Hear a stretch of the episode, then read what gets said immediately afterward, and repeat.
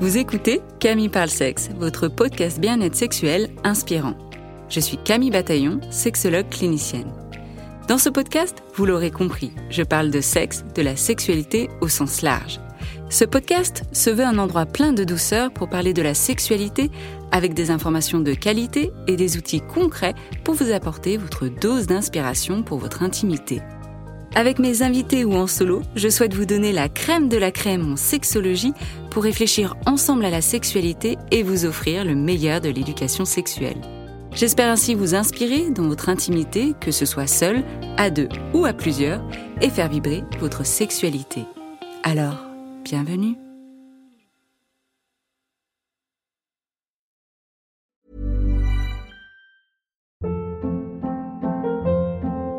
Hold up. What was that? Boring. No flavor. That was as bad as those leftovers you ate all week. Kiki Palmer here, and it's time to say hello to something fresh and guilt-free. Hello Fresh. Jazz up dinner with pecan-crusted chicken or garlic butter shrimp scampi. Now that's music to my mouth. Hello Fresh. Let's get this dinner party started. Discover all the delicious possibilities at hellofresh.com. Life is full of what ifs. Some awesome, like what if AI could fold your laundry? And some, well, less awesome, like what if you have unexpected medical costs? United Healthcare can help get you covered with Health Protector Guard fixed indemnity insurance plans. They supplement your primary plan to help you manage out of pocket costs. No deductibles, no enrollment periods, and especially no more what ifs. Visit uh1.com to find the Health Protector Guard plan for you. I'm Sandra, and I'm just the professional your small business was looking for. But you didn't hire me because you didn't use LinkedIn jobs. LinkedIn has professionals you can't find anywhere else, including those who aren't actively looking for a new job but might be open to the perfect role, like me. In a given month, over 70% of LinkedIn users don't visit other leading job sites. So if you're not looking on LinkedIn, you'll miss out on great candidates like Sandra. Start hiring professionals like a professional. Post your free job on linkedin.com/people today. Dans le monde des contraceptions, les femmes, à l'inverse des hommes, bénéficient d'un large éventail de contraceptifs. Depuis l'apparition et l'utilisation des moyens contraceptifs, la contraception repose principalement sur les épaules des femmes pour différentes raisons. Cette responsabilité vécue seule peut entraîner une charge psychologique, mentale et physique. Dans cet épisode, nous allons uniquement aborder la contraception pour les femmes. Les contraceptions dites masculines seront abordées dans deux épisodes la semaine prochaine. Pour parler contraception dite féminine, j'ai fait appel à une sage-femme. Et oui, car la sage-femme assure l'information en matière d'éducation sexuelle, de contraception, de prévention des affections sexuellement transmissibles. Elle peut prescrire tous les moyens de contraception et pratique même les vaccinations nécessaires. Charline Gaillot est sage-femme. Vous la connaissez peut-être sur Instagram ou YouTube sous le nom Charline Sage-Femme. Elle a à cœur de délivrer de l'information ludique et accessible sur la gynécologie et l'obstétrique. Son but? Expliquer, nuancer, dédiaboliser et nous permettre de comprendre notre corps ou celui de notre partenaire pour vivre pleinement notre vie. Charline, bienvenue sur Camille Parle Sexe. Bonjour, merci beaucoup pour ton accueil Camille. Je suis ravie de te recevoir euh, sur ce podcast et ça fait un moment qu'on en parle et on arrive finalement à coller nos agendas et à le faire, donc euh, je suis contente. Du coup, aujourd'hui, on va parler des contraceptions euh, dites féminines et pour ça, on les a divisées en, en différentes catégories. Il y aura les contraceptions hormonales, les contraceptions dites barrières mécaniques, les contraceptions naturelles, les contraceptions d'urgence et contraception par stérilisation aussi. Charline, déjà, qu'est-ce qu'un moyen de contraception et pourquoi en utiliser un? c'est une bonne question. Euh, un moyen de contraception, eh bien, c'est une technique qu'on peut utiliser euh, dans le but de ne pas avoir de grossesse. Clairement, c'est ça en fait. Donc, pourquoi en utiliser un? Eh bien, c'est lorsqu'on a des rapports à possibilité de grossesse et qu'on ne souhaite pas avoir de grossesse. C'est important pour moi de dire à possibilité de grossesse parce que forcément, on peut avoir une vie sexuelle et ne pas avoir besoin de contraception. Euh, c'est le couple, par exemple, c'est le cas, par exemple, des couples homo. Euh, c'est le cas aussi des couples, par exemple, qui ne font jamais de, de sexe avec pénétration. Donc, si on a des relations avec pénétration, euh, concrètement la possibilité que des spermatozoïdes rencontrent des ovocytes, eh bien, et qu'on ne souhaite pas de grossesse, dans ces cas-là, on peut choisir un moyen de contraception. J'aime beaucoup ce que tu as dit comme terme, ouais. À possibilité de grossesse, comme ça, c'est vraiment aussi euh, inclusif. Euh, donc merci pour cette euh, précision. Et du coup, par rapport aux contraceptions, est-ce qu'on peut aborder déjà les contraceptions hormonales? Parce que c'est souvent celles dont on parle le plus alors effectivement, c'est souvent celles dont on parle le plus, les plus connues, et puis celles parfois qui sont proposées en première intention. Moi, j'aime quand même expliquer qu'il existe deux types de contraception hormonale, les contraceptions œstroprogestatives et progestatives. Je sais que parfois, quand on donne les noms des molécules, ça peut euh, décontenancer ou faire un peu peur les personnes qui nous écoutent. Mais euh, sans se prendre la tête, je trouve que c'est intéressant de savoir qu'il y a deux grandes familles. Globalement, elles sont aussi efficaces, mais elles n'ont pas tout à fait les mêmes contre-indications et elles n'ont pas forcément les mêmes inconvénients. Après, le but, c'est pas de, tout retenir parce que bah, c'est le but d'une consultation avec son soignant, mais juste de comprendre grosso modo les grandes différences. Je trouve que ça peut être intéressant pour euh, se sentir euh, actrice, acteur de, sa santé. Ouais, c'est vrai que c'est important et, et, comme tu dis, quand tu parles directement, c'est vrai que ça peut perdre, ça peut perdre les personnes, mais comme tu dis, c'est intéressant d'avoir cette information, surtout en termes de contre-indications. Tu parlais des contre-indications. Euh, quelles sont-elles ces contre-indications? Alors, euh, les contraceptions œstroprogestatives, donc ça veut dire qu'il y a des œstrogènes et euh, des progestatifs dedans, c'est la pilule euh, la plus connue, celle avec un peu un schéma de prise, trois semaines de prise, une semaine de pause, trois semaines de prise, une semaine de pause. Et c'est également ça dans le patch contraceptif et l'anneau contraceptif.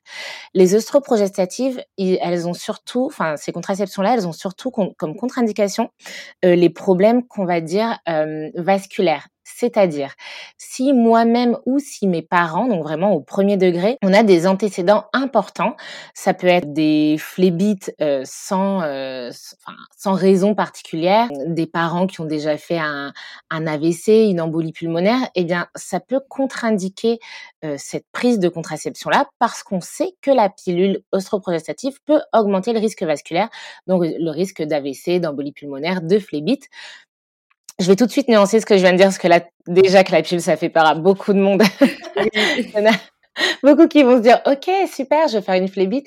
Euh, non, c'est important quand même de rappeler que la pilule n'augmente pas plus le risque de phlébite qu'une grossesse. Intéressant. On s'empêche pas d'avoir une grossesse parce qu'on a peur d'avoir une phlébite. C'est vrai. Par contre, la contraception, comme il y a différents choix, en l'occurrence pour avoir un enfant, il y a peu d'autres choix que d'être enceinte, en tout cas en première intention.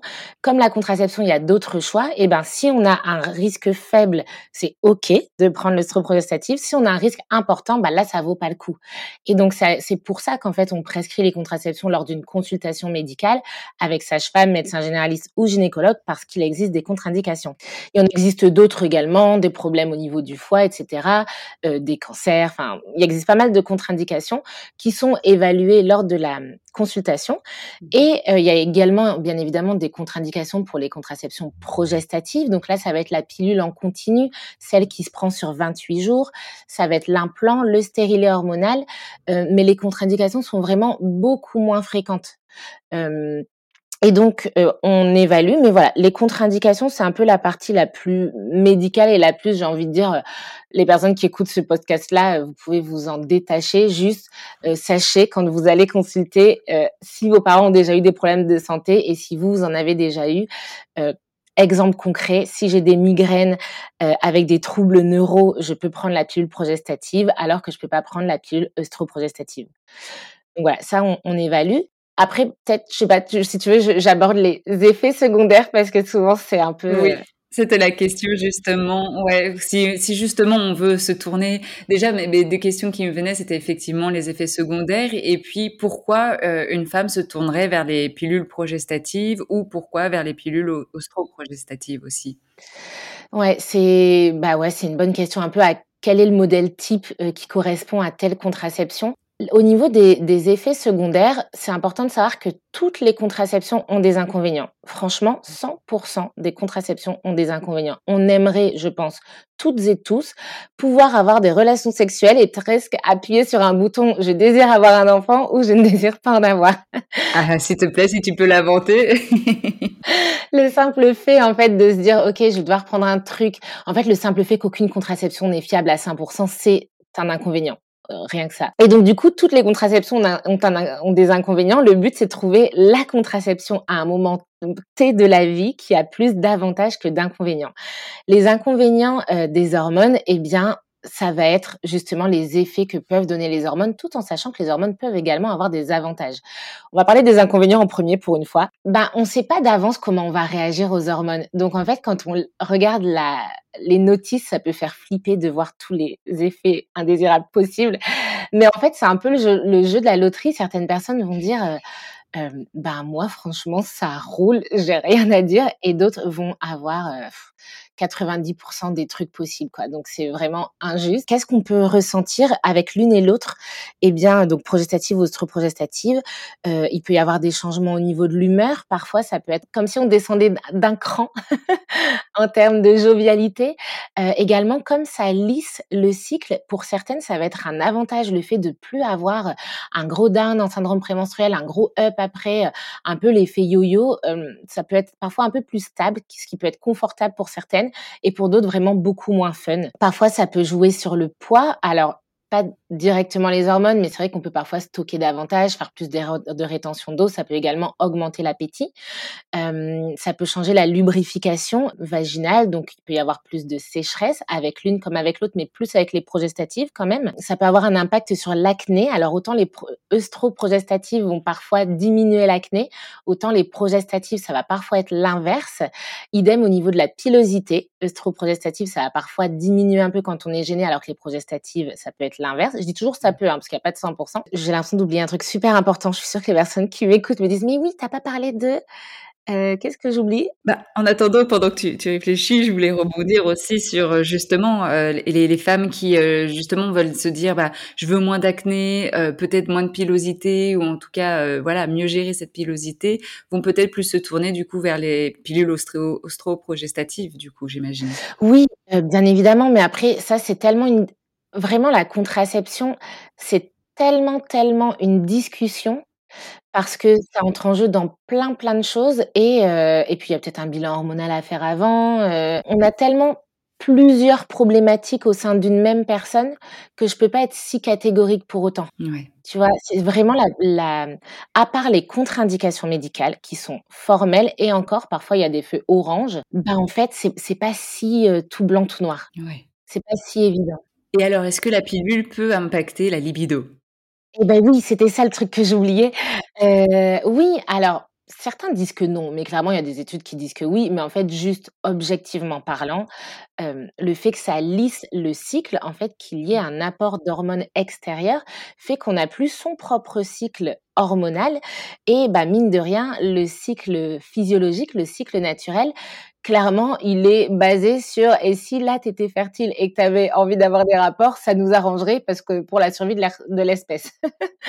Donc le fait d'avoir des variations hormonales, ça peut jouer sur la libido, mais aussi, en fait, c'est bête et on n'y pense pas toujours quand on parle de contraception, mais n'oublions pas que la libido c'est multifactoriel, mais c'est pas à toi que je vais l'apprendre.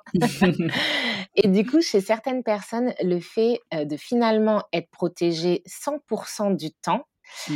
Il y a un côté, c'est un peu moins dangereux. C'est terrible à dire parce qu'on veut pas de grossesse. Mais en fait, il y a un petit côté où ah, on a envie, mais c'est pas bien parce que peut-être qu'on devrait pas et que c'est risqué.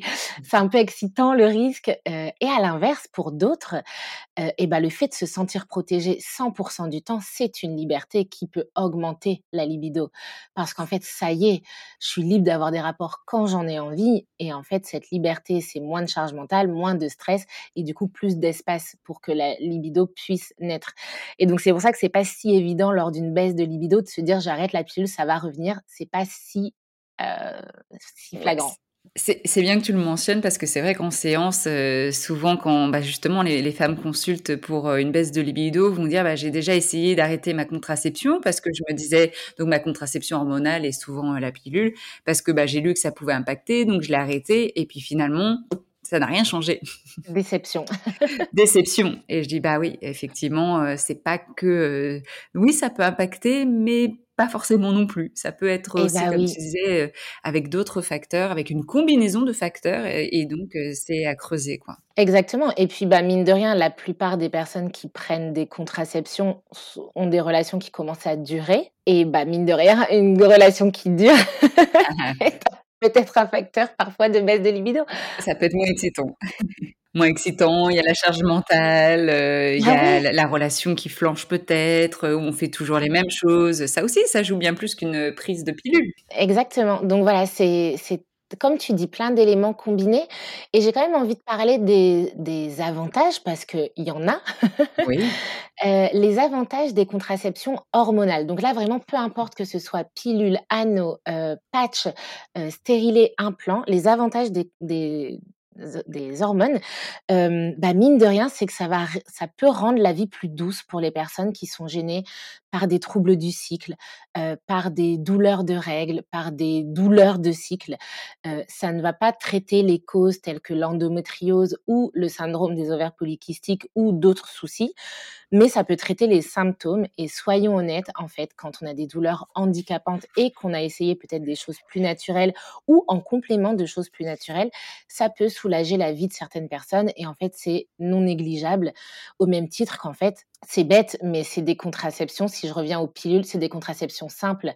En fait, c'est quand même la pilule, la contraception qu'on peut prendre et qu'on peut arrêter presque du jour au lendemain. Si jamais ça nous convient pas, ça demande pas, heu, de faire un examen gynécologique contrairement au stérilet qui rebute beaucoup de monde parce que c'est un acte invasif. L'implant, ça demande, bah, de prendre un rendez-vous aussi, de le mettre. Heu, est-ce que ça va m'aller? Si ça me va pas, bah, mine de rien, j'ai quand même mis un truc en place dans mon bras, je sais pas si j'ai envie de le retirer. Ça, c'est très individuel. Oui, tu disais, les contraceptions, heu, si on veut les retirer comme, le stérilet ou l'implant, bah oui, il faut passer par un rendez-vous. Alors que la pilule, comme tu disais, on peut l'arrêter et et à tout moment. Exactement. Donc ce qui est un avantage ou un inconvénient également, ça dépend du contexte, mais c'est juste parce que, heu, j'aime bien, heu, soulever ce genre de questions parce que je sais que ça peut résonner chez les personnes qui se questionnent sur la contraception et en fait, vraiment, pour les personnes qui nous écoutent, sachez que tout ce que je dis là, j'essaie vraiment de le dire de manière la plus neutre possible parce que, j'aime dire qu'il y a, différentes questions à se poser quand on choisit une contraception et en fait, c'est la somme de ces questions-là. Est-ce que j'ai envie d'une contraception à laquelle je pense tous les jours ou à une contraception à laquelle, je ne pense qu'au moment des rapports? Une contraception justement, je la mets une fois en consulte et après j'ai plus besoin d'y penser pendant 3 ans? Et ben, ça va résonner d'une manière ou d'une autre chez une personne ou une autre. Ouais et comme tu disais, si justement, en fait, heu, en termes de contraception, c'est vraiment une discussion, bah, d'avoir de de soi à soi, mais de soi peut-être aussi avec son partenaire et de soi avec, heu, bah, son, sa professionnelle, de santé parce que c'est vraiment à différents moments de vie et d'ailleurs, on le voit, peut-être que tu le vois aussi en cabinet, mais à différents moments de vie, on va peut-être pas utiliser la même contraception comme tu disais, heu, selon, heu, bah, selon si on a envie que de ne plus y penser ou alors on a envie d'être libre et et de la prendre et de l'arrêter à tout moment. Tu vois, par exemple, moi, sur mon parcours, heu, bah, jeune adolescente, c'était la pilule, puis après il y en a eu marre de la pilule, puis après c'était les préservatifs, puis après c'était le stérilet, puis après il y en avait marre du stérilet et puis c'est préservatif à nouveau. Enfin voilà, il y a beaucoup de fluctuations aussi en termes de contraception. Complètement et puis ça dépend beaucoup du couple, heu, bah, effectivement comment on en parle, comment on se sent par rapport à ça, mais aussi de ce que le couple a vécu. En fait, quand on parle de contraception, j'ai l'impression que dans l'esprit des gens, on parle que des ados, heu, qu'on qualifie, heu, souvent d'inconscientes et qui risquent de tomber enceinte, en 2 secondes et du coup, faut à tout prix mettre une contraception tout de suite et on oublie qu'en fait la contraception, c'est une question que les couples se posent clairement jusque la ménopause.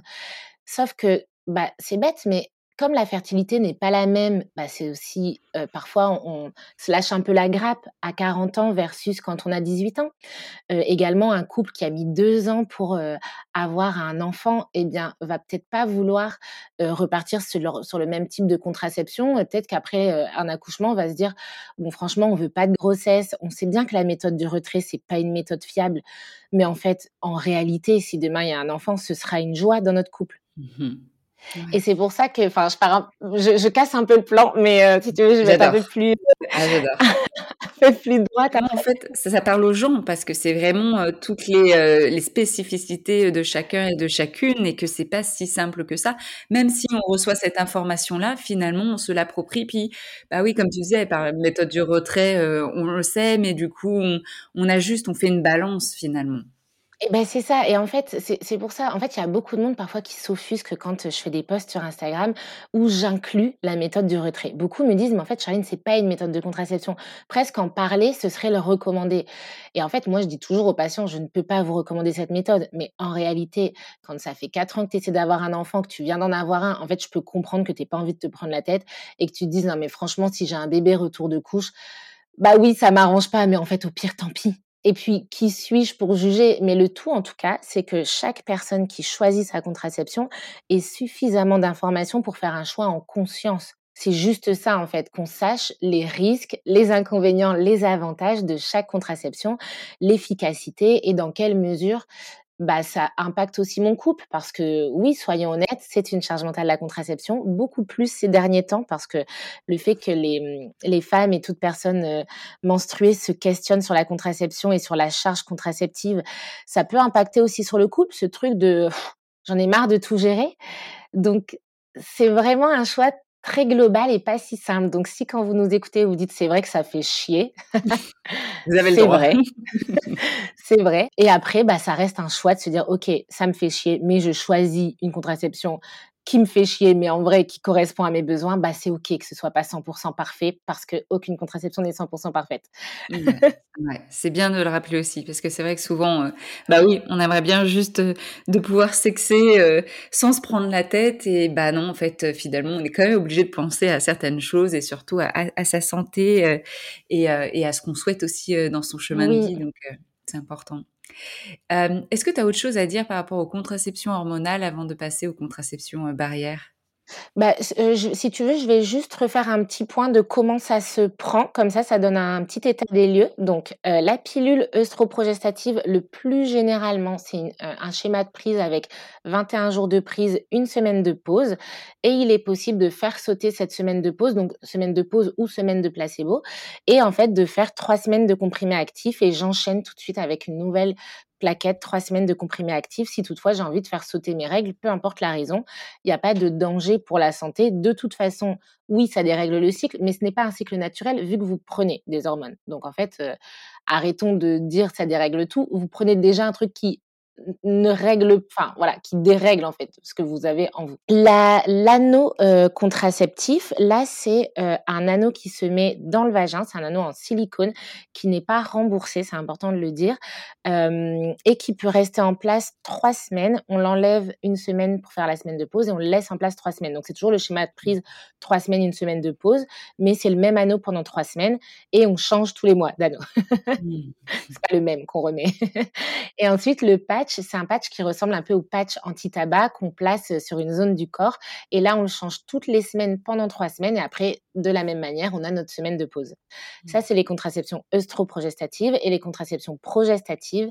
Les pilules microdosées, c'est généralement 28 jours de prise et on enchaîne et on enchaîne et on enchaîne.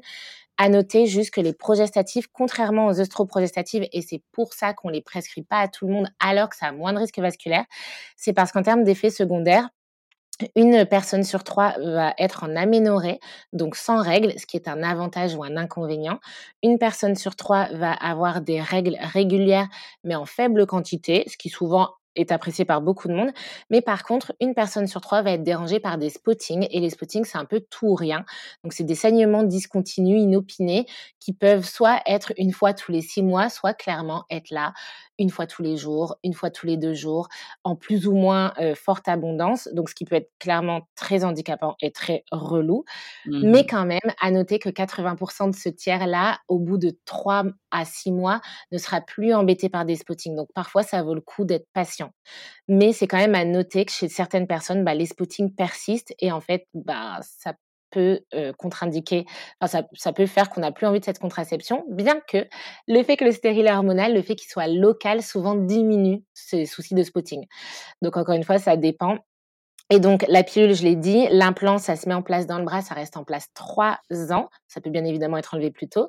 Et le stérilet hormonal, il en existe trois types. Il y en a un qui peut rester en place trois ans et deux qui peuvent rester en place jusque cinq ans.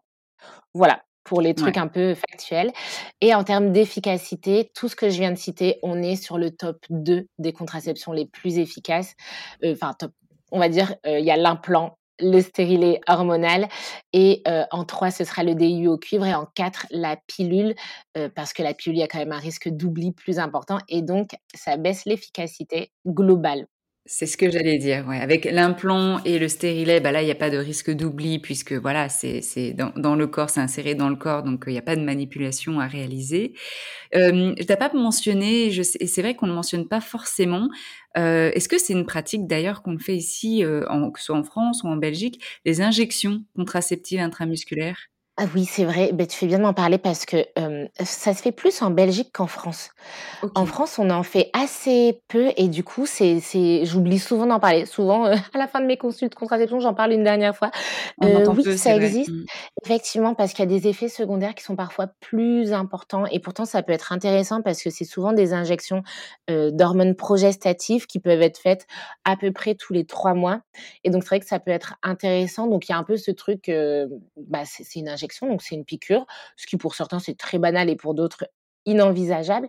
Mais c'est vrai qu'il y a cet avantage de, bah, 1 fois tous les 3 mois, je prends mon rendez-vous, heu, hop, injection, hem et puis c'est reparti pour, heu, pour 3 mois. C'est vrai, c'est quelque chose de de possible. Parfois, il y a plus d'effets secondaires pour la santé, donc c'est à évaluer. C'est vrai que c'est pas forcément une contraception qu'on propose en première intention. D'accord, OK, ouais. Oui, moi, je me souviens dans mes cours quand, heu, notre professeur nous en parlait, il en parlait surtout, heu, bah, dans certains pays d'Afrique et Oui. même dans des villages reculés et cetera, que les médecins venaient tous les 3 mois à peu près pour justement faire l'injection, sur les femmes et comme ça, elles ont pas plus besoin d'y penser, pendant 3 mois et elles sont protégées. Mais effectivement, il y avait quand même des effets secondaires, sur le corps puisque c'est hormonal et c'est une gros et c'est une grosse prise, Et voilà, c'est une grosse dose. Ouais. une grosse dose, ouais. OK, super, bah, merci beaucoup pour, heu, ces précisions. Merci pour cette question.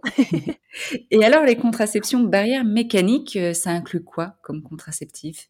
Alors, les contraceptions, heu, barrières mécaniques, alors moi, j'avoue que je je sais pas si on classe tant d'un coup, j'ai un doute. Est-ce qu'on classe le au cuivre là-dedans? Oui, oui? oui Oui, parce que, oui. Bon, bah, donc il est il est ouais, le stérilet en cuivre, oui, on le place dans les barrières mécaniques, parce Bon, bah, voilà. heu, bah, il il il est pas hormonal celui-là, mais il est, comme, ouais, une Ouais, barrière en en fait. je me je me pose la question toujours parce que, heu heu, moi, à chaque fois, je visualise vraiment le côté, heu, barrière, tu vois? Et en l'occurrence, ça se visualise très bien avec, heu, avec, heu, le diaphragme, le les préservatifs. Autant, comme le cuivre a vraiment une action de par le cuivre sur l'utérus, enfin, tu vois? C'est pas genre, heu, le stérilet qui est un gardien de but et qui empêche les spermatozoïdes de rentrer parce qu'avec ses branches, il arrête les spermatozoïdes. Donc c'est pour ça que je me questionne. Bon, disons en tout cas les méthodes, heu, ouais, on va le mettre dans les méthodes barrières.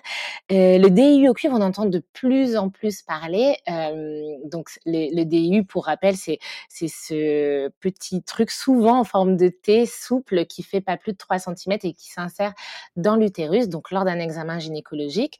Heu, le DIU au cuivre, il a J'allais dire pour avantage, mais pas forcément parce que ça peut être un avantage des hormones. Il a pour caractéristique, d'être sans hormones, ce qui est un avantage ou un inconvénient. En fait, le cuivre, il agit de différentes manières et en gros, il rend l'utérus impropre à la nidation. Il empêche les spermatozoïdes d'avancer facilement, il empêche, les gamètes, si toutefois elles elles se sont rencontrées, d'avancer facilement vers l'utérus, de s'implanter dans l'utérus, et elle modifie également enfin le stérilet modifie également la glaire cervicale et donc ça rend encore plus difficile l'acheminement des spermatozoïdes. C'est ça, le pH du vagin peut peut être modifié, enfin est modifié, heu, avec la présence du cuivre, quoi. Exactement. Le cuivre, les effets secondaires les plus importants, c'est qu'il augmente généralement l'abondance des règles et la douleur des règles. Mmh mh. Du coup, on comprend bien que si déjà on est handicapé par ces 2 points-là, bah, c'est pas une contraception qu'on recommande du tout. C'est même contre-indiqué dans le cadre de l'endométriose. Par contre, quand on a des règles, bah, j'allais dire somme toute normales en termes, de sensations et d'abondance et bah, c'est une contraception qui peut être intéressante. Heu, c'est une contraception très efficace, heu, bien évidemment pas efficace à 100% Il y a des risques qu'elle se soit rejetée, que ce soit mal placé ou juste, bah, que ce soit pas suffisamment efficace parce que des personnes sont très fertiles. Heu et ça peut être mis en place et ça peut rester la plupart des au cuivre, c'est 5 ans. Il y en a même pour qui c'est 10 ans. Ah ouais, 10 ans, d'accord. Moi, j'avais en tête 7 ans, mais ouais, jusqu'à 10 ans. Exactement. C'est une contraception dont on parle de plus en plus et c'est important de rappeler que le stérilet ou le DIU, donc DIU pour dispositif intra-utérin, ça peut être posé même chez les personnes qui n'ont pas d'enfants. Euh, c'est bon, les études qui euh, sont rassurantes sur ce point-là sont sorties depuis maintenant un moment. on mmh peut leur faire mmh confiance. Euh, on se pose toujours la question, est-ce qu'il y a plus de risques d'infection? C'est quand même un truc un corps dans l'utérus. Oui, puis tu parles d'inflammation quand même, une inflammation de l'endomètre, donc ça peut poser question. Mmh ça peut poser question. Euh, c'est parfois on dit attention aux personnes qui, on va dire, sont plus à risque. Donc ces personnes, c'est-à-dire les personnes qui ont des partenaires multiples ou fréquents, euh, différents, euh, parce que forcément elles s'exposent à plus de risques d'infections sexuellement transmissibles. quid? C'est une vraie question. Moi, j'avoue que c'est une discussion que j'ai avec mes patientes en fait, je trouve que c'est pas à nous, soignants, là je prends position, j'avoue, de dire bah désolé, vous avez des partenaires multiples, donc du coup vous êtes plus à risque d'infection et donc disons que est-ce que le stérilet pourrait potentialiser peut-être une infection au niveau des trompes? C'est une question qu'on peut se poser. De toute façon, les personnes qui ont des partenaires multiples, de plus en plus en fait sont presque plus au fait de l'importance de se protéger des infections que les personnes qui n'ont pas de partenaires multiples ou, de manière plus occasionnelle. C'est tout, en fait, on fait les bilans IST régulièrement, on prescrit des préservatifs. Le risque de grossesse est également plus accru quand on a plus de relations sexuelles, en fait, juste de manière absolue et statistique. Donc, en fait, une contraception efficace, c'est essentiel pour moi chez ces personnes-là. Donc, ça ne contre-indique pas. C'est juste intéressant d'avoir cette question et d'informer les patientes quand même sur ce sujet-là, mais c'est pas une contre-indication. Ok. Et le DUI, du coup, c'est le médecin, gynécologue, sage-femme qui peut le mettre en place? Tout à fait. les trois, en tout cas en France, c'est le cas. C'est important de préciser, parce que les sages-femmes n'ont pas les les mêmes, compétences dans tous les pays. Mais en tout cas en France, oui, les ces trois professionnels-là peuvent en poser, tout en rappelant que c'est pas parce qu'on a des compétences qu'on les met tous en place. Donc certains, généralistes ne posent pas de DU, certaines sages-femmes mmh ne le font pas non plus. Voilà, mais en tout cas, tous ces professionnels-là sont habilités à le faire. OK. Et alors quand même la question euh, que souvent revient avant même euh, de penser euh, ou même en se disant bah ça y est j'ai mon rendez-vous pour me faire voilà poser mon stérilet, la question de la douleur. Ah bah oui, est-ce que la pause ça fait mal? Ça rebute beaucoup de monde, hein, c'est vrai d'avoir un DU à cause de la à cause de la mmh, douleur. Je peux pas dire que que tout le monde arrive hyper heureux et qu'après on me dise: «Ah franchement je refais ça demain quand vous voulez». déjà, c'est un, examen gynécologique qui dure un peu plus longtemps que juste quand on regarde avec un frottis.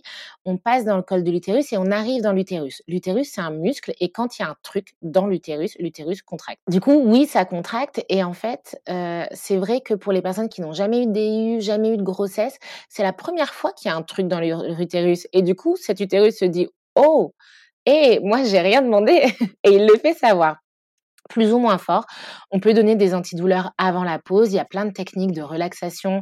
Bien évidemment, se sentir en confiance avec son professionnel de santé. Enfin, tout ça, c'est hyper important. On peut se permettre de d'écouter de la musique, euh, des trucs qui fonctionnent. Parfois, c'est de c'est bête hein, de prendre une sucette parce que le sucre et la succion, ça diminue la douleur. Intéressant. Parfois, on prend de ouais. Parfois, on peut prendre de l'homéopathie. Enfin bref, il existe plein de choses. Je peux pas nier que c'est pas douloureux parce qu'il y a plein de mmh témoignages. Par contre, vraiment, je vous assure que les, enfin, les personnes qui témoignent, en fait, quand ça se passe bien, les personnes ne témoignent pas. Et quand j'en parle avec des sages-femmes, je pense que 99% de nos patientes sont satisfaites de la pause. Je pense aussi que, mine de rien, la douleur et la prise en compte du ressenti des patientes, soyons honnêtes, peu importe le domaine de la vie, on écoute les femmes depuis pas si longtemps que ça. Mmh Donc, c'est mmh sûr que je pense qu'il y a beaucoup plus d'expériences traumatiques il y a plus de cinq ans que ces cinq dernières années post-MeToo, en fait, soyons Donc voilà, c'est aussi pour remettre les choses dans le contexte et aussi en tant que patient, on peut se permettre de dire aux soignants en fait, j'ai peur, j'aimerais être rassurée, mais est-ce que on peut se dire aussi que si là même si le spéculum est déjà mis en place, je dis en fait stop, là je le sens pas ou j'ai trop mal, en fait vous m'écoutiez et on se dit stop. C'est ça et et on revient sur, faire confiance aussi à son professionnel de Bah oui. santé, qu'il y ait un cadre de confiance, qu'on qu'on sache que la discussion peut avoir lieu, qu'on soit rassuré sur, bah, poser les questions, dire: «Bah, est-ce que je peux avoir des antidouleurs? Est-ce que je peux mettre de la musique? Est-ce que je peux est-ce que c'est OK?» et même que le le ou la professionnelle, hein, vienne même déjà avec ça, ces informations-là. Parce qu'en fait, des fois, Exactement. on arrive, on arrive, on sait pas, on se laisse faire et on sait pas ce qui est à notre disposition si on nous informe pas non plus. Oui et puis c'est important aussi de se rappeler que, en fait, il y a une consultation avant de poser un stérilet. Quand vous choisissez, vous, si vous choisissez seul, que vous savez que vous voulez un stérilet, dans tous les cas, vous allez rencontrer votre soignant juste pour en discuter pour la prescription qui vous explique comment ça se passe, la pose et cetera. Vous n'arrivez pas et on vous pose un stérilet. Donc il y a cette consultation et s'il faut qu'elle existe 2 fois, elle existera 2 fois. Moi, ça m'arrive de d'en discuter avec des patientes, je leur explique tout, je leur prescris le stérilet. Je leur dis: «Bon, je vous laisse réfléchir, vous avez l'ordonnance.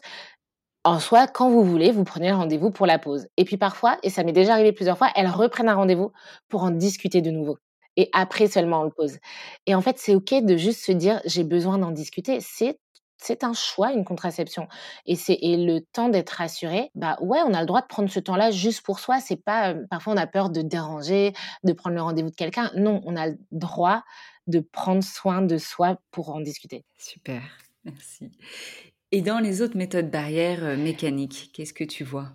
Alors et ben, on a les préservatifs, heu, internes, externes ou dits, heu, féminins, dits masculins, qui sont quand même les seuls contraceptifs qui protègent des infections sexuellement transmissibles.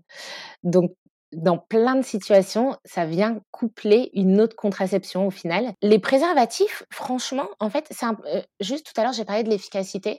Heu, c'est intéressant, heu, que les les personnes qui nous écoutent, je trouve, elles regardent les les tableaux des indices de Pearl, donc indices Mmh mh. d'efficacité et vous allez voir, il y a 2, hem, il y a 2 colonnes, l'efficacité théorique et l'efficacité en pratique. Souvent, moi, je parle de l'efficacité en pratique, c'est-à-dire, en moyenne, les gens comme, parfois ils oublient, parfois il y a une pénétration avant et après je le mets, heu, parfois on reste à l'intérieur et puis le sexe débande et du coup, il y a du sperme qui peut couler, parfois ça craque.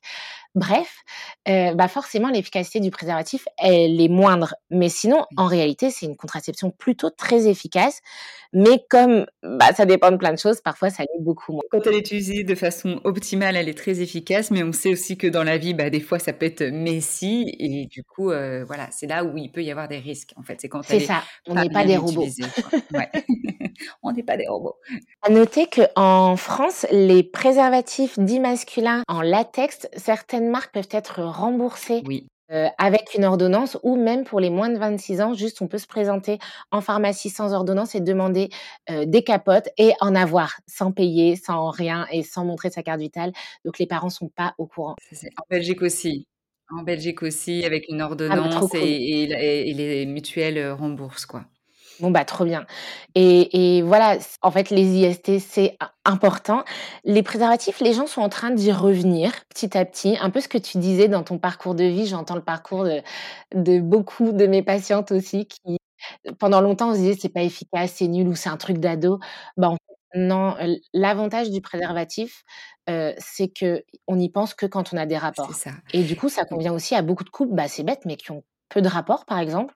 Ça leur va bien de pas prendre une contraception tous les jours ou des hormones tous les jours alors qu'on a des rapports 3 fois dans l'année. Parce que quand on calcule, par exemple, oui, effe effectivement, si on a peut-être un rapport par mois, bah, prendre la pilule tous les jours versus prendre mettre un préservatif 1 fois dans le mois, bah, voilà, ça peut aussi, heu, ça peut aussi être, heu, à considérer, Ça ça peut se questionner, tout à fait, tout en sachant que la pilule est plus efficace que le préservatif. Donc ça se questionne dans les 2 Voilà. sens. Ouais, effectivement, ça se questionne mais c'est intéressant que tu dises que les personnes quand même, heu, commencent à y à y revenir, heu, parce que, bah, bien sûr, heu, il y a eu cette mauvaise image, ensuite se dire: «Ça craque», les hommes dire: «Ah, c'est trop petit, c'est je suis trop serré, je débande, ça casse Ouais. tout, c'est pas romantique, c'est pas sexy». Ouais, c'est c'est vrai que ça revient et puis, encore une fois, selon les moments de la vie. Je peux comprendre qu'à 18 ans, tu aies envie d'avoir la contraception la plus efficace du monde si tu es pas dans un projet bébé. Quand tu as déjà un enfant, que tu te dis: «Bah, peut-être qu'on aura envie d'un 2e dans les 2 ans à venir». En vrai, si ça craque, bah, ça fait et on prendra la pilule d'urgence, on sait que c'est pas efficace à 100 % mais en fait, au pire, on est OK avec le fait d'avoir une efficacité moindre. En fait, c'est ça, dans quelle mesure je suis prête à accepter la baisse d'efficacité, probable. Tu as tout à fait raison. Ah oui, je me serais jamais imaginée, heu, Heu, ouais, quand quand j'avais vraiment pas envie d'enfant avec juste un préservatif parce que non, là, c'était trop risqué et et quelle horreur. Si voilà, double contraception, c'était le minimum quoi presque, tu? Associer plusieurs contraceptions. Et en méthode barrière, alors c'est moins efficace, mais on en parle moins souvent. Il existe également le diaphragme ou la cape cervicale. Pour imager, ça ressemble un peu à une cup menstruelle, mais plus plate. Qui vient littéralement presque épouser la forme du col, donc au fond du vagin et vraiment créer une barrière, mais qu'au niveau du col, pas sur les parois du vagin. Donc on se doute bien que comme c'est moins englobant que les préservatifs, c'est moins efficace et donc souvent c'est couplé avec de la crème, du gel spermicide qui vient en plus altérer, heu, l'avancée des, des spermatozoïdes. Hem, l'avantage de ces contraceptions-là, c'est qu'elles peuvent être mises en amont heu, d'un rapport. Exemple, heu, ce soir j'ai rendez-vous avec mon crèche, on va sûrement avoir des rapports. En fait, je peux mettre mon diaphragme en avance. Je suis pas obligée de le mettre pendant le rapport si c'est quelque chose qui me gêne ou que je sais que j'oublie. Par contre, ça doit être retiré plusieurs heures après. Au moins 6 heures après le rapport pour Mmh. que la barrière reste. Bien évidemment, il y a un risque que ça se décale. Enfin, c'est moins efficace. Mais aussi, j'aime bien parler de ces contraceptions-là dans d'autres circonstances. Par exemple, personnes qui veulent démarrer la symptothermie, qui, bah, du coup, ont besoin de ne pas avoir d'hormones, heu, de pouvoir observer leur cycle, mais se sentent pas encore tout à fait à l'aise pour faire 100% confiance à cette méthode d'observation du cycle. Et bah, ça peut permettre, heu, bah, de finalement, OK, j'ai une le diaphragme est moins efficace, mais finalement, j'ai 2 contraceptions que j'estime à ce jour pas tout à fait efficaces puisque je suis pas encore, très à l'aise avec la Mmh symptothermie. Bah, finalement, 2 manières additionnées, c'est pas mal en termes de contraception. Ouais, c'est couplé quoi, c'est ça et et c'est vrai que le diaphragme ou même la symptothermie, ça peut être aussi utilisé quand là, on en parlait dans dans des épisodes, mais quand les hommes utilisent une contraception dite masculine Tout et que là aussi pareil, on n'est pas très rassuré, c'est peut-être pas optimal, pas au point et bien Eh beh, oui. Ouais, complètement. Super. Heu, donc dans les méthodes barrières, donc les préservatifs, heu, internes, externes, heu, le dispositif intra-utérin, diaphragme, heu, couplé au spermicide. Est-ce qu'il y a autre chose que tu vois? Et la cape cape cervicale, c'est la même chose que le diaphragme? Ouais, c'est un peu le même principe que que le diaphragme, c'est un peu plus petit, donc un peu moins efficace pour le coup. OK, OK. Donc heu, plutôt on va plutôt, heu, recommander le diaphragme que la cape? Ce bah, à choisir plutôt, oui. OK, ça marche. Du coup, par rapport, tu parlais de la symptothermie, ça fait partie des contraceptions naturelles. Est-ce que tu peux nous en parler un peu plus de ces contraceptions? Oui, et ben ça aussi, on y revient. Alors souvent, quand on parle de contraception naturelle, dans la tête de tout le monde, il y a, la méthode du calendrier. C'est-à-dire, en moyenne, j'ai des des cycles qui reviennent tous les 28 jours, donc j'ovule au 14e jour et donc je ne voilà, je me protège juste ce jour-là, voire 2 jours avant, 2 jours après. C'est pas le cas, la symptothermie, c'est pas ça du tout. Heu, toutes les méthodes basées sur le calcul, vraiment, elles sont à proscrire parce que nous ne sommes pas des robots. Vous avez beau être hyper, hyper réglé, heu, comme une horloge comme une horloge Mmh. suisse, je ne sais pas Tu vas y arriver, horloge. Bien, en fait, il suffit d'un événement pour tout dérégler. Sauf qu'en fait, je ne sais pas d'avance si mon cycle à venir va être déréglé. Parce que autant quand j'ai mes règles, je peux me douter combien de jours avant j'ai ovulé, tout en sachant qu'on peut ovuler entre 11 et 16 jours avant les règles, donc c'est énorme, qu'un ovule peut être fécond, heu, 24 à 48 heures et que les spermatozoïdes peuvent attendre bien sagement dans les, hem, dans les les voies naturelles, quasiment jusque 5 jours. Donc si on rajoute tous ces 5 jours, 2 jours, 5 jours, bah, en fait, ça fait quand même beaucoup d'approximatifs. Donc le calendrier, c'est vraiment à proscrire, encore une fois, sauf si, bah, on sait pas trop si on a envie d'avoir un enfant et qu'on se dit: «Bon, si ça arrive l'un dans l'autre, c'est le destin qui l'aura choisi», en gros. Ouais, donc Mais si on a envie de se protéger d'une grossesse, je ne le recommande pas. ouais. Oui et la différence peut-être des calculs alors, heu, plutôt se baser aussi sur l'observation du coup de son corps parce que ça parle peut-être plus que les calculs. Ex exactement et c'est ça, en fait, la différence. D'ailleurs, les personnes qui pratiquent la symptothermie, souvent, elles au lieu de parler de méthode naturelle, elles parlent de méthode d'observation du cycle et c'est là, c'est tout à fait différent parce qu'on se sert de notre corps comme une boussole. Comme je sais que tous les mois, il y a une probabilité qu'il y ait un changement et ben, tout simplement, je vais demander à mon corps: «Où est-ce que tu en es aujourd'hui?» Comment je fais pour le savoir? Et bien, je peux prendre donc symptothermie, c'est les symptômes les symptômes que j'observe plus la température. Les symptômes que j'observe, ça peut être modification de la glaire cervicale. Donc concrètement, tous les jours, eh bien, je peux observer ma glaire qui coule au niveau de ma vulve ou carrément avec en, prenant ma glaire euh, à l'intérieur de mon vagin avec mes doigts et je peux observer sa texture, à quel point elle peut être élastique entre mes doigts et je le note dans un euh, tableau. Ouais. je peux observer également la consistance et la hauteur de mon col. Mmh. Donc pareil, en fait, je j'insère un, deux doigts dans le vagin et je sens au bout du vagin le col de l'utérus qui est plus ou moins haut, plus ou moins ferme, plus ou moins avec un l'orifice interne, on va dire plus ou moins palpable. Mmh. et ça, ça peut me donner aussi une idée de où j'en suis dans mon cycle. Et oui? Et ça, c'est à faire tous les jours, justement, aussi, c'est voir la, consistance de son col, la hauteur, c'est-à-dire tous les jours, du coup, insérer des doigts. C'est ça. Alors, je sais que certaines personnes, quand elles sont vraiment euh, très à l'aise avec la symptothermie, que ça fait longtemps qu'elles le pratiquent, elles connaissent un peu leur, leur zone plus ou moins autant de jours et elles peuvent s'octroyer quelques jours de, pause. Et à ça, on associe la température parce qu'on sait qu'il y a un pic de quelques décimales au moment de l'ovulation. En fait, vraiment, ça se dessine très bien si vous voyez les courbes de température. La température est légèrement plus basse sur la première partie de cycle et elle augmente au moment de l'ovulation et sur la deuxième partie de cycle. La symptothermie, ça demande d'être accompagné. Vraiment, je déconseille de se lancer juste en lisant un bouquin. Le truc, c'est qu'aujourd'hui, c'est pas si simple d'être accompagné parce que c'est quand même des méthodes qui se développent à peine et donc euh, c'est pas si simple de trouver des accompagnateurs. Concrètement, aujourd'hui, non, toutes les sages-femmes ne sont pas formées en symptothermie. Moi, par exemple, je n'accompagne pas mes patientes en symptothermie. Je les réadresse à des collègues. donc ça demande d'être accompagné, de tester et de se dire, OK, après plusieurs mois, là, je peux me lancer. Également, il y a la méthode Billings qui, elle, se, base que sur l'observation de la glaire pas sur la température. C'est des méthodes, enfin franchement, quand on regarde l'efficacité théorique, elles sont plutôt très efficaces. Franchement, ça vient jouer avec la, mmh, avec la pilule, hein, vraiment. C'est donc c'est souvent décrié, mais en réalité, quand c'est bien réalisé, bah, en fait, le corps donne beaucoup d'infos. Donc c'est ça peut être des, des méthodes intéressantes. Comme toutes les contraceptions, des inconvénients, bien évidemment. j'ai l'impression qu'en ce moment, on est tellement contre la pilule qu'on se dit, mais en fait, tout le monde devrait observer son cycle. De principe, moi, je suis contre les, les grandes généralités. Ce serait bien trop simple. Chaque mmh. personne a son histoire et bah, mine de rien, ça demande quand même une discipline et d'avoir envie, en fait, tout simplement. Et du temps, du temps que, qui n'est pas, qui peut être un privilège, en fait, pour certaines personnes, aussi pour certaines femmes. Certaines femmes ont plus de temps que d'autres aussi. C'est vrai. Alors, les personnes qui le pratiquent, souvent, elles disent, d'ailleurs, un peu comme l'anothermique, tu vois, les contraceptions dites masculines, elles disent, bah, au final, ça devient tellement un rituel que ce serait comme dire, j'ai pas le temps de me brosser les dents, tu vois. Mais bah, comme c'est individuel et que ça rajoute quand même quelque chose, en fait, souvent, celles qui en ont vraiment envie, c'est pas une plaie.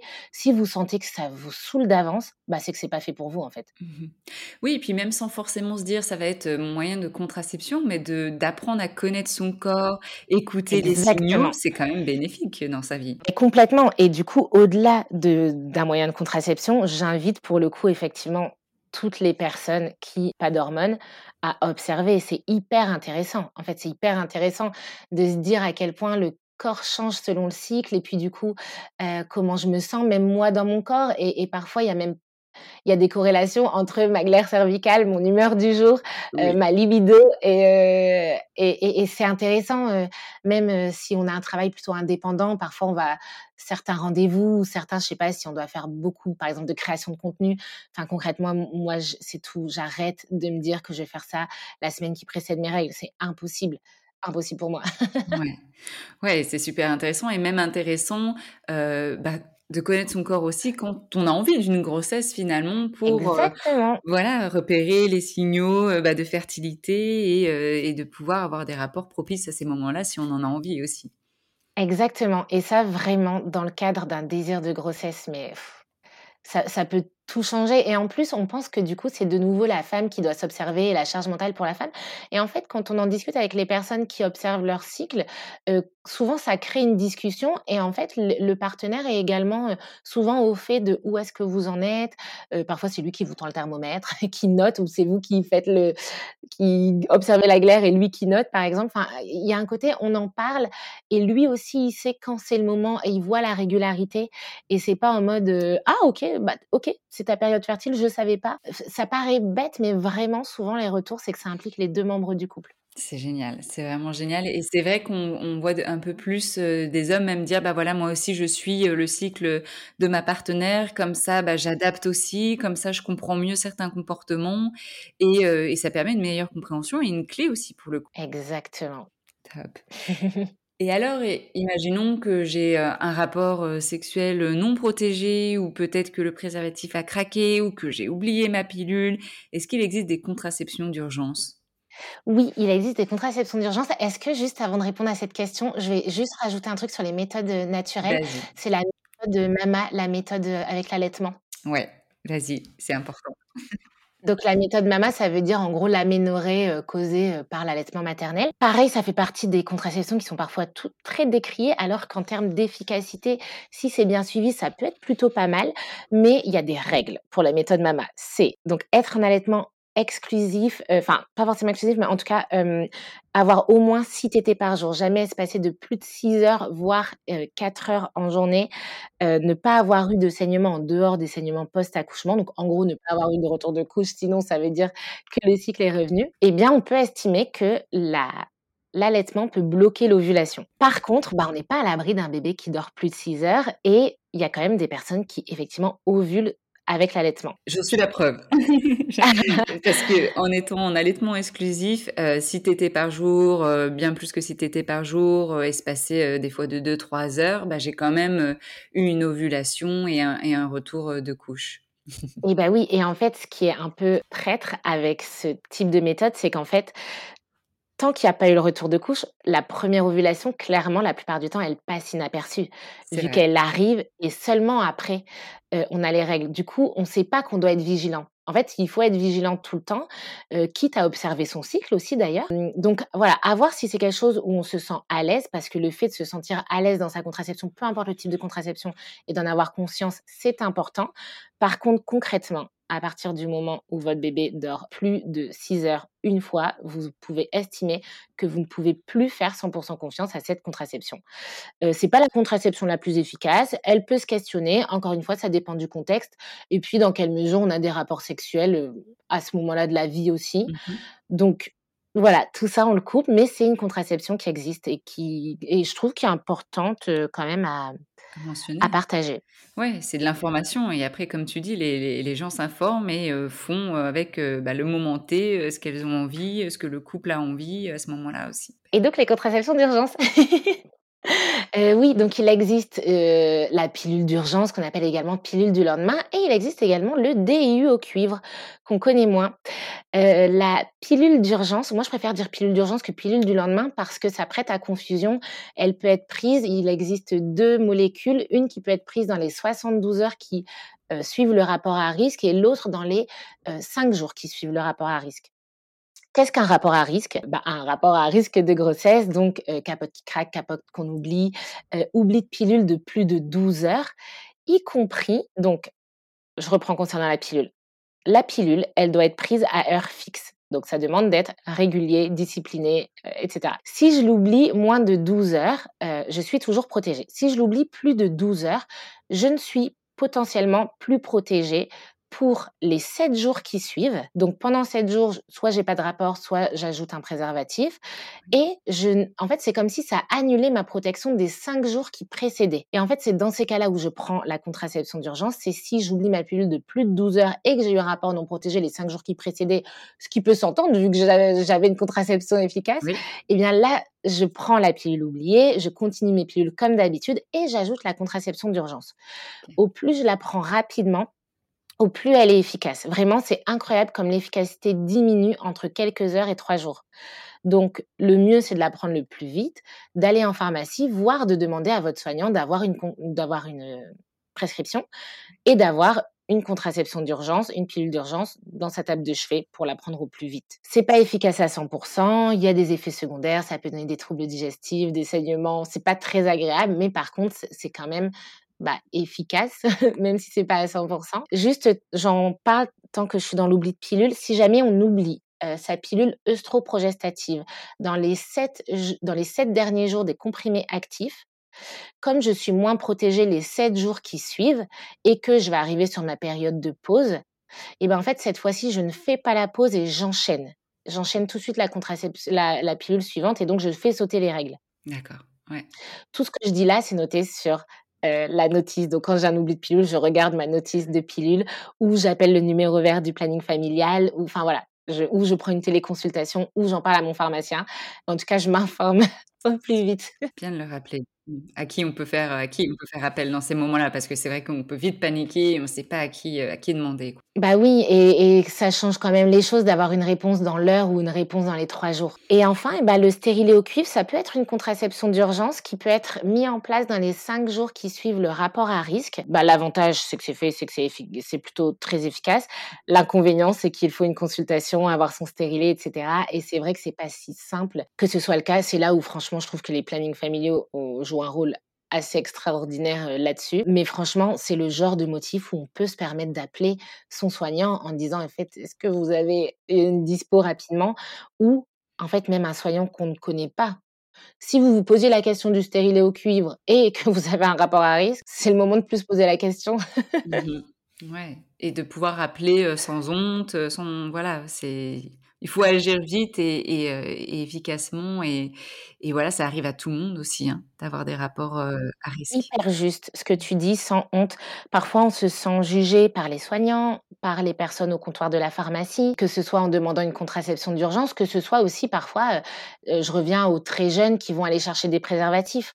En fait, si quelqu'un vous juge alors que vous clairement, vous avez un acte extrêmement adulte et responsable, en fait, en faisant cet acte-là. le problème ne vient pas de vous.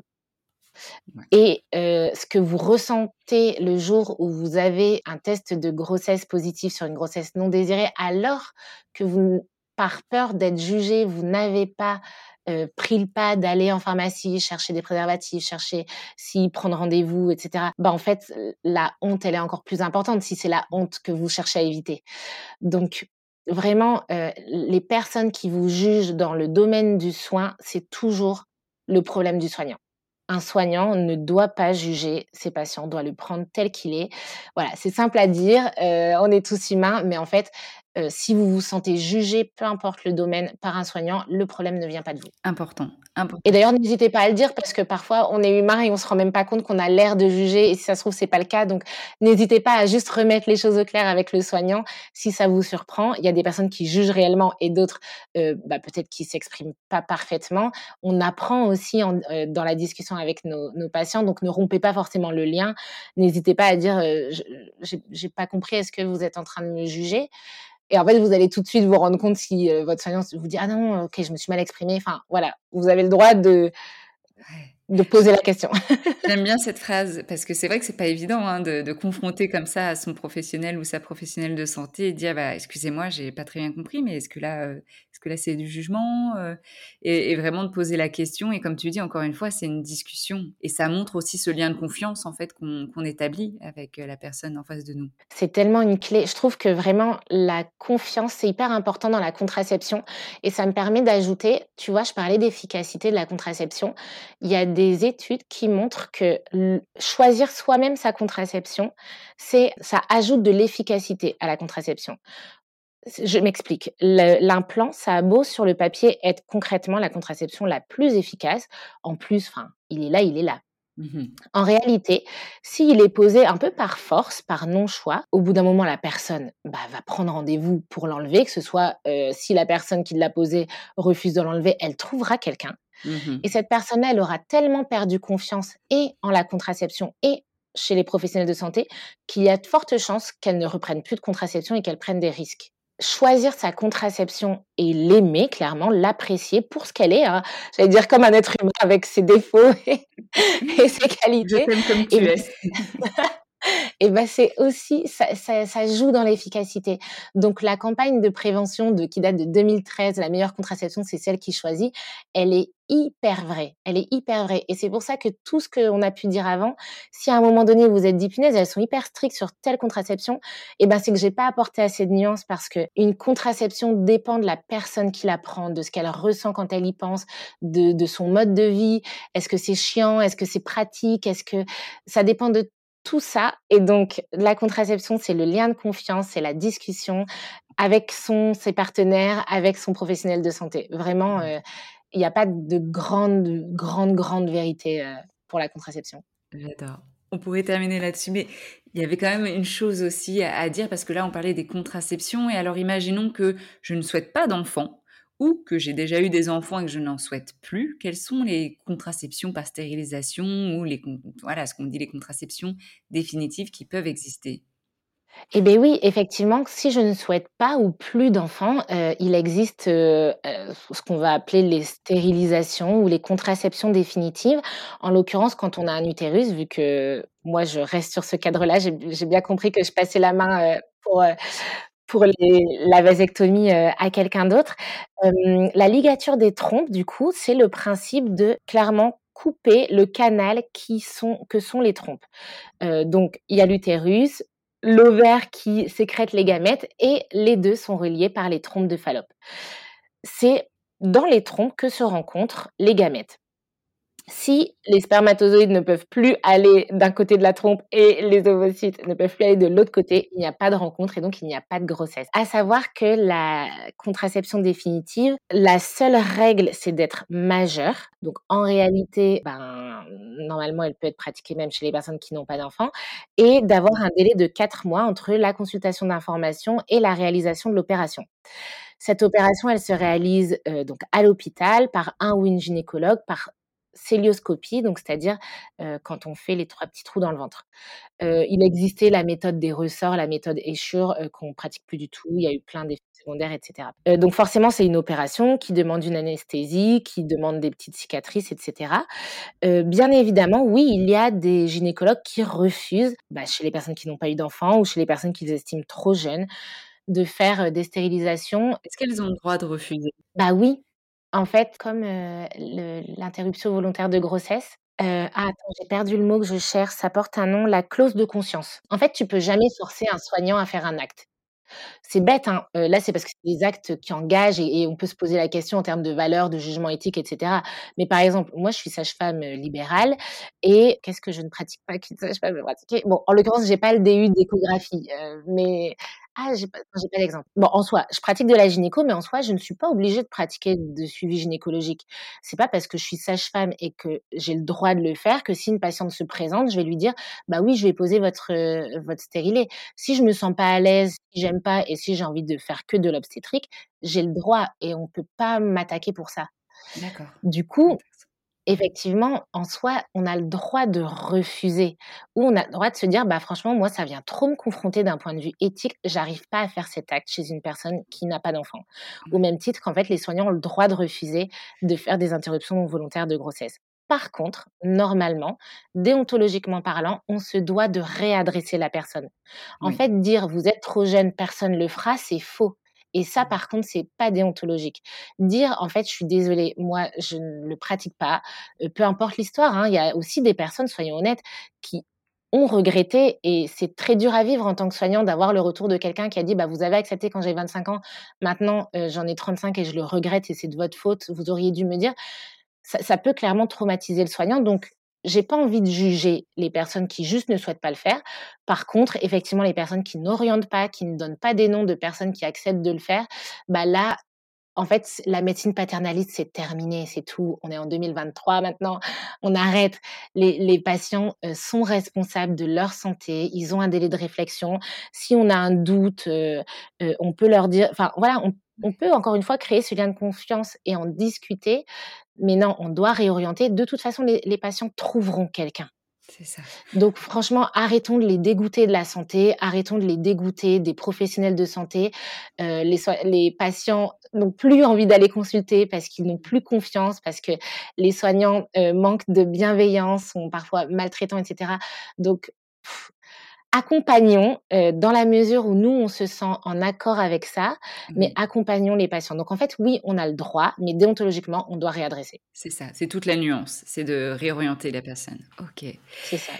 Alors ma dernière question pour toi, voilà, si les gens ne devaient retenir qu'une chose, là, les gens qui nous écoutent, si elles devaient retenir qu'une chose de l'éducation sexuelle, euh, voire de la sexualité, qu'est-ce que tu aurais envie de leur dire, la première chose qui te vient en tête?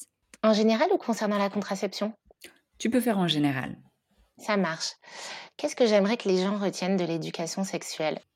Je pense que l'information, quelle qu'elle soit, elle est essentielle. C'est jamais un tort de vouloir s'informer. C'est toujours pareil, c'est important de ne pas tomber dans l'excès, de toujours nuancer et de toujours contextualiser. Les personnes qui disent toujours et qui disent jamais ont souvent tort. Les personnes qui essaient de convaincre à tout prix également, parce que je pense que s'il y a un truc à retenir, c'est que chaque histoire est tellement individuelle en termes de contraception, de choix de vie, de sexualité, qu'on prend les informations et après, on les adapte à nous. Je pense que s'il y a un truc que je voudrais que les gens retiennent, c'est que la plupart de ce que vous pensez et la plupart de vos envies sont légitimes et normales. Mmh. Voilà. Merci. Merci pour ce super cours d'SVT. Enfin, tu vois, tout du long, je me disais, mais c'est tellement clair, c'est tellement bienveillant. J'aurais aimé euh, t'avoir euh, en cours et, et les personnes qui t'ont euh, ont, ont de la chance. Et même de me dire, mais même pour les professeurs ou, ou si vous avez des enfants, adolescents, jeunes adultes, de leur partager cet épisode parce qu'il est, il est clair, il est précis. On vient apporter, tu viens apporter extrêmement beaucoup et je sais que ça te tient à cœur la nuance, euh, vraiment dire qu'il n'y a pas de, de voilà, tu essaies de rester la plus neutre possible en donnant les plus, les moins et euh, toujours euh, en étant la plus juste possible. Donc euh, merci pour toutes ces informations qualitatives. Merci Camille. Merci. Je suis sûre que les gens vont avoir envie de te retrouver. Alors où est-ce qu'on peut venir te voir sur ta chaîne YouTube, Instagram? Dis-nous tout. Exactement. Euh, donc vous pouvez donc euh, je diffuse plein d'informations comme là ce qu'on a fait euh, sur les réseaux sociaux, euh, sur Instagram donc sous le nom charline.sagefemme sagefemme tout collé. Sur ma chaîne YouTube Charline Sagefemme, j'ai également un TikTok, j'ai également un podcast, Oui. un message de Charline Sagefemme où là je donne plus des informations sur l'avant-grossesse, le postpartum, plus ciblé obstétrique et prochainement peut-être ah je ne sais pas quand sort cet épisode. Cet épisode sort en février. Il sort, euh, attends, attends, attends, je vais dire Ah! le 16 février. Ça marche. Eh bien, j'aurais sûrement lancé ma mon autre chaîne de podcast, du coup, qui sera des des conversations, heu, avec des avec des femmes et des personnes menstruées, heu, autour du cycle et de la qu'est-ce que c'est, en fait, d'être une femme? Qu'est-ce que c'est que d'avoir ses règles? Voilà, donc des un podcast de discussion qui sera sûrement lancé, heu, tout, tout début février. Trop bien, mais oui, je me souviens, tu m'avais montré les visuels quand on s'est vus. Exactement. Oh, Et qui génial. va s'appeler Menstru Story. Du coup, c'est la première fois que je le dis en public parce que je sais que cet épisode sortira. Donc au moins, je m'engage. Je suis obligée de le sortir avant. euh, Ah, T'es obligé. De toute façon, euh, on va te pousser. hein. Là, c'est une exclusivité. Et donc, euh, euh, restez aux aguets pour suivre ce podcast. Et si jamais elle l'a pas sorti, vous allez euh, sur son compte Instagram, YouTube, euh, TikTok, est Charline. Diffuse-nous tout ça parce que ça va être super euh, intéressant. Ouais, Ouais, j'ai hâte. Merci beaucoup euh, pour ton temps, Charline, et tout, tout ce que tu fais comme Camille. travail. euh, C'est vraiment précieux. Et j'en profite, euh, si jamais vous avez bien aimé nous écouter toutes les deux, euh, Camille et Charline, et bien également une vidéo, alors vous écoutez ce podcast, il y a également une vidéo sur ma chaîne YouTube où on parle de sexualité après l'accouchement avec Camille. Yes, je vais la mettre aussi. Tu as bien fait de, de- de le mentionner. Merci beaucoup, Charline. Merci à toutes Merci les personnes toi, qui nous ont écoutés. À bientôt.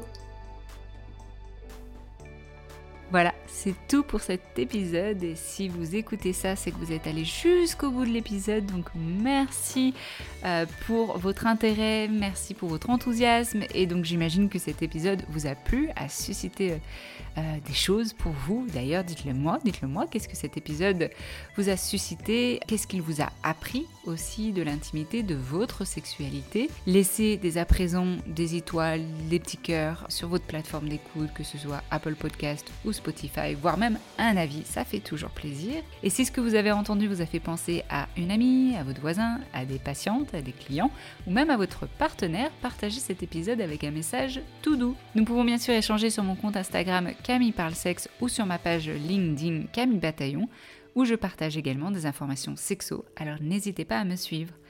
En attendant de revenir dans vos oreilles, je vous souhaite de belles expériences intimes. À bientôt!